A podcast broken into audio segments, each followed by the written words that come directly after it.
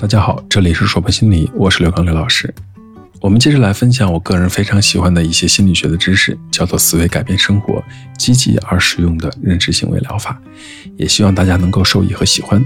这里是思维改变生活的第十七讲，也是这个系列的最后一讲，叫做关于幸福的思考。很多人是这么理解心理学的：心理学解决那些心理有疾病的人的问题。想到心理学，想到的词语。大多是什么变态啊、抑郁啊这类的词语，其实这是对心理学的误读。心理学呢，不仅研究异常的心理，也研究关于爱、温暖、幸福这样的课题。这一讲我们就来学习有关幸福心理学的内容。什么是幸福？幸福是一种主观的、健康的、舒适的状态。说的再通俗点，什么是幸福？你觉得自己幸福的时候就是幸福。实际上，对于幸福的定义还是有争议的。但是能确定的是，不管怎么定义幸福，生活当中都有一些人比另外一些人更容易感到幸福。幸福的人是什么样子的？这里有些线索：那些对自己感觉良好的人，比那些自我评价不高的人更容易感到幸福；觉得生活没有失控的人更容易感到幸福；对未来感到乐观的人更容易感到幸福；性格外向、不孤僻、好交往的人也有较高的幸福感。我们怎样就会变得幸福了？这不仅是一个话题，也是我们每个人都会思考的问题。我们一起来了解一下心理学家是怎么看待幸福这件事儿。与幸福有关的第一个因素就是财富。毒鸡汤怎么说？有钱人快乐吗？有钱人快乐的你根本想象不到。没错，金钱是买不来幸福的，但是拥有让自己生活有保障的收入，确实会让人变得幸福，因为生活是有保障的。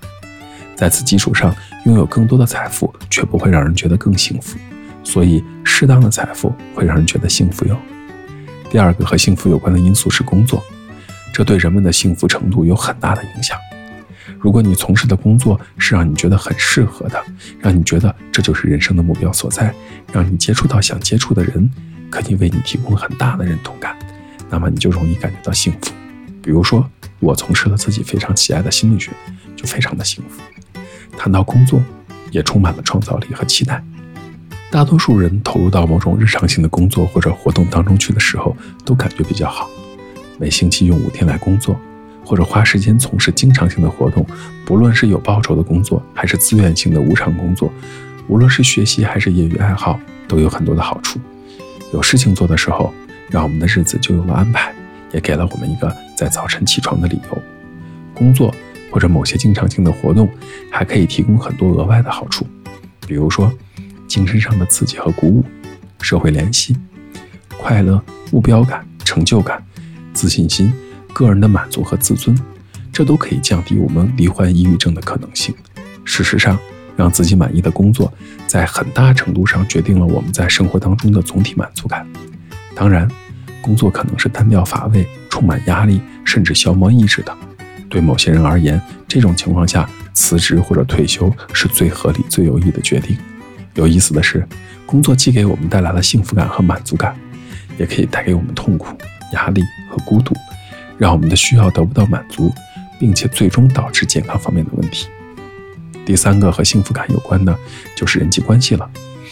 决定幸福与否的一个重要因素，就是人际关系的质量。亲密、忠诚、持久的关系。与高度的幸福感有密切的联系。拥有亲密朋友的人，比那些拥有很多表面朋友却没有知心朋友的人更感到幸福。美满的婚姻也很重要，但是那些婚姻中不幸的人过得还不如单身的人。人是一种社会性的动物，我们喜欢跟人说话，喜欢和别人在一起，这是我们的天性。尽管独处的时候我们也开心，可是独处太久了也会让我们很伤心。出于本能呢，我们喜欢和别人在一起。良好的人际关系带给我们很多好处，既有情感方面的好处，也有实际的益处。人际关系满足了我们社会交往和归属感的需求，带给我们安全感，还让我们感受到自身的价值。人际关系还带给我们开心、娱乐和新鲜刺激。当我们需要解决问题的时候，别人会给我们出主意，提供有用的信息、全新的视角，有时候还会直接为我们提供实际的帮助。若干研究发现。人际关系所提供的强大支持，不但对我们的心理健康有益，对我们的身体健康也有益处。而男人的社会行为与女人相比，都存在着一些有趣的差异。在大多数的家庭当中，男人不怎么关心社会关系的维持，他们只关注自己的伴侣或者近亲；女人更多的参与社会交往，更常结交朋友。与男人相比，他们更常在家庭之外拥有亲密朋友。虽然良好的社会支持系统对男人和女人同样重要，男人通常较少主动结交朋友或者巩固社会关系，因此男人在友谊、亲密感和社会支持方面更依赖于他们的伴侣。实际上，丧偶对男性的健康更可能产生灾难性的影响，这在很大程度上就是由于男人所获得的社会支持有限。充满爱意的支持性关系是很奇妙的，但是只是依赖于某一个人来满足你所有的情感需要却很危险。这就像把所有的鸡蛋放在同一个篮子，更安全、更健康的办法是培养几个密友，而不只是依赖某一个人来满足你所有的社交和情感需要。维持满意的人际关系有两个基本的要素：时间和交流。也就是说，我们要有时间陪朋友，并且有情感上的交流。巩固支持性的关系，要求我们付出时间，花时间和别人在一起，有的时候还得主动和别人联系。生活忙碌的人较难做到这一点，无休止的工作、家庭责任或者新的爱好，可能会让我们和朋友失去联络。幸运的话，我们还能及时发现这个问题，并想办法弥补；否则，孤独和郁闷会让我们最终明白忽视朋友的代价。共同参加一些日常的活动，例如看电影。听音乐会、吃晚饭或者一起散步运动，都是让我们跟朋友保持联系的好方法。构成良好的人际关系的第二个要素就是坦诚的交流，敞开心扉，坦诚地谈论自己的经历、想法和感受，是把我们与别人相联系的纽带。在这个基础上，如果你还拥有一定的兴趣爱好，并能经常的从事，你也会觉得很幸福。拿休闲活动来说吧。休闲活动是快乐和放松的源泉，让我们暂时的逃离循规蹈矩的日常事务。休闲活动呢，还为我们抵消生活当中其他方面存在的压力和紧张。不再忙于工作的一个好处，就是有更多的时间来参与休闲活动。如果在这个基础上，你还能找到一个人生的小目标，再加上均衡的积极的方式，那么你一定幸福的不要不要的。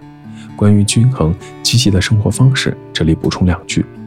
对于大多数人而言，拥有均衡的生活方式可以促进我们的幸福感。这就是说，我们要把时间和精力用在多方面的活动上，而不要把鸡蛋都放在同一个篮子里。我们会发现，如果我们过度的依赖生活当中的某一个方面或者某一个人，一旦篮子掉下来，我们就会陷入到各种麻烦。把精力分配到多方面的活动中呢，不仅是为了将来的安全，还是为了让我们的生活更加的丰富多彩，更加的心满意足。同样，健康的生活方式很重要，不抽烟，不酗酒，不滥用药物，经常锻炼，均衡饮食，还保证睡眠和休息。最近呢，健康的生活方式也包含了控制生活和工作当中的压力，以及建立支持性的社会关系，不能做一个独行侠。说了这么多关于幸福应该是怎么样的，那我们来谈谈为什么会觉得不幸福。那些觉得不幸福的人，往往对事情抱有不切实际的期待，而且还总喜欢把自己的生活和别人做比较，然后发现自己的生活中总是缺少了很多东西。因为不切实际的期望，让我们认为自己还缺少什么，认为自己的生活还不够好。同样，还有些人认为，只要他们能够克服通往幸福的某个障碍，糟糕的工作。愚笨的孩子所欠的债务，或者不幸的婚姻，那么就能够过得幸福。于是他们专注于自己的困境，推迟享受幸福，期待着有一天，当所有问题得到解决，或者当他们实现了某个重要的目标，他们就可以舒舒服服地享受了。等到事情都已经到位，我们才能感到幸福，这是一种非常危险的策略。原因有二：首先，我们错过了充分体验并且享受当前时刻的机会。我们不能够在此刻就开心，这是一种遗憾，因为我们过了今天，我们就不能体验今天。记住这句话：人生不是彩排，只是在演出。把我们的幸福推迟到未来的某个时刻，意味着我们错过了今天的时光，一去不复返，我们再也没有机会经历它。其次，如果给我们的幸福附加条件，一定要等到问题解决之后才开心，那么我们可能永远不会感到幸福，因为总有这样那样的问题伴随着我们。当一些问题得到解决，新的问题又会出现。事情本来就是这样的。正确的策略是，不要指望所有的问题都会消失，而是解决那些可以解决的问题，接受那些我们无能为力的现实，然后多注意我们已经拥有的好东西。对于生活中欠缺的东西念念不忘，只会加重我们的不幸。反过来，抱有合理的期望，习惯于看到生活中美好的方面，可以让我们感到幸运和满足。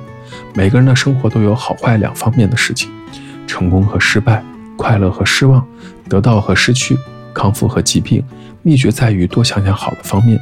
我们可能没有意识到，只要我们睁开双眼，就能在生活中找到很多的东西来庆祝。最后，我们回顾一下。覆盖世界各地的研究表明，感到幸福的人拥有满意的工作、吸引人的爱好、亲密的支持性人际关系，或者某种宗教信仰。幸福的人呢，具备的个性特征包括良好的自我评价、乐观外向，觉得自己能够控制事态。回过头来说，不切实际的期望是我们感到不幸福的常见原因。认清并且驳斥那些让我们不开心的期望，对我们有好处。随着我们逐渐衰老。随着我们的境遇发生变化，适时调整期望也很重要。关注我们已经拥有的，而不是只惦记着我们缺少或者错过的，可以让我们开心起来。每天写下三件自己当天美好的事情，是保持这种心态非常好的方法。这一讲的内容到这里就结束了。整个思维改变生活、积极而实用的认知行为疗法这部分的知识也就结束了。希望大家喜欢。如果你很喜欢思维改变生活方面的内容，也希望可以运用在你的生活中。也欢迎您持续关注硕博心理的各种内容。我是刘老师。虽然我们只是心理学界的一棵小树苗，但是我们努力做到自己的最好，用真诚的态度、客观专业的方式，向每一个愿意关注我们的人分享一切你想知道而我没有恰好了解的心理学知识。请记得，不管你在哪里，世界和我陪伴着你。再见。